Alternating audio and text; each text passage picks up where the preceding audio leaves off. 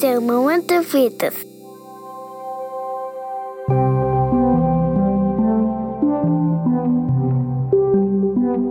Estamos vivenciando uma situação atípica e desafiadora por ocasião da pandemia provocada pelo novo coronavírus, Covid-19, e pelo distanciamento social, isolamento ou quarentena consequentes dela, propostas como medidas de enfrentamento e segurança, a fim de evitar a propagação do vírus. Há ainda muitas coisas que não sabemos sobre o coronavírus. Somos bombardeados a todo instante com novas notícias verídicas e as chamadas fake news.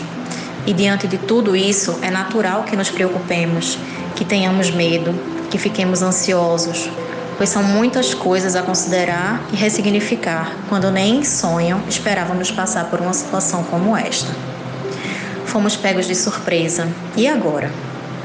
Agora nos cabe uma reorganização de vida, novos modos de trabalho, novas formas de interação e relação, novos quadros de rotina no espaço doméstico, enfim, uma reconfiguração do ser e do fazer, o desafio do diferente. Temos a opção de nos paralisar no medo e excesso de preocupação, ou encarar a situação e escolher enxergá-la como oportunidade de crescimento, de renovação, de possibilidade de estreitamento do contato conosco mesmos de nos conectarmos de um outro jeito com nossos familiares e entes queridos, de usar o tempo disponível, que agora parece infindável, mas outrora era escasso diante da frenética rotina diária, a nosso favor. É hora de abandonarmos a nossa ilusão de controle, respirarmos fundo e olharmos para nós mesmos, reconhecendo os nossos sentimentos, validando-os e deixando que eles sigam seu curso, cedam lugar e abram espaço para que possamos fazer coisas que promovam o nosso bem-estar e tornem a vivência deste momento menos sofrível.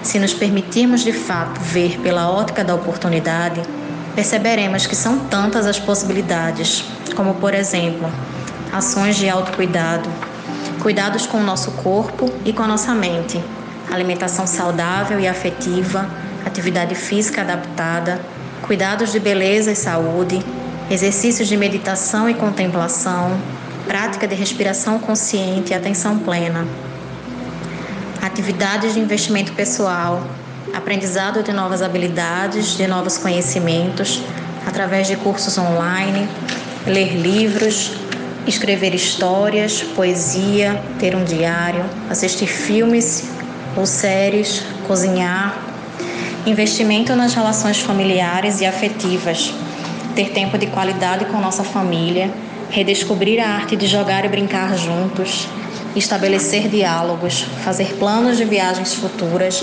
resgatar memórias, elaboração de projetos, retomar planos e sonhos profissionais, instrucionais, existenciais, fortalecimento da espiritualidade, da fé, das crenças e valores em algo significativo esses são só alguns exemplos, entre outras inúmeras possibilidades de um fazer criativo, diferente e funcional diante do que nos está posto.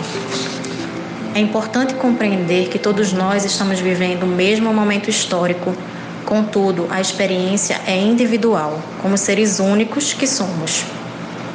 A maneira como experienciaremos e sairemos disto dependerá da escolha que cada um de nós fizer aqui e agora.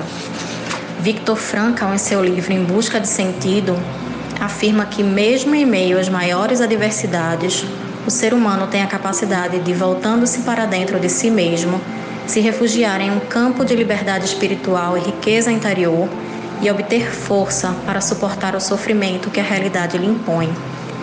Ele diz ainda que a única coisa que sobra é a última liberdade humana, a capacidade de escolher a atitude pessoal que se assume diante de determinado conjunto de circunstâncias.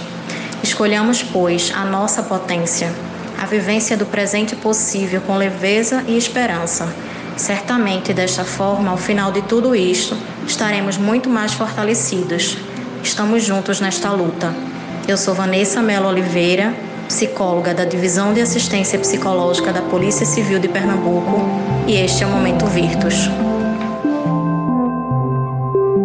Podcast é uma iniciativa do Grupo de Pesquisa Virtus da Universidade Federal de Pernambuco. Você pode saber mais buscando por Grupo de Pesquisa Virtus nas redes sociais Facebook e Instagram, ou visitar a página ufpe.br/virtus. Está disponível nas plataformas Spotify, Apple Podcasts e Google Podcasts. O podcast do Grupo de Pesquisa Virtus tem direção do professor Sandro Saião e edição de Carlinhos Vilaronga. Publicado por Nabe Podcast Network. Tchau, pessoal. Até próxima. Bye, bye.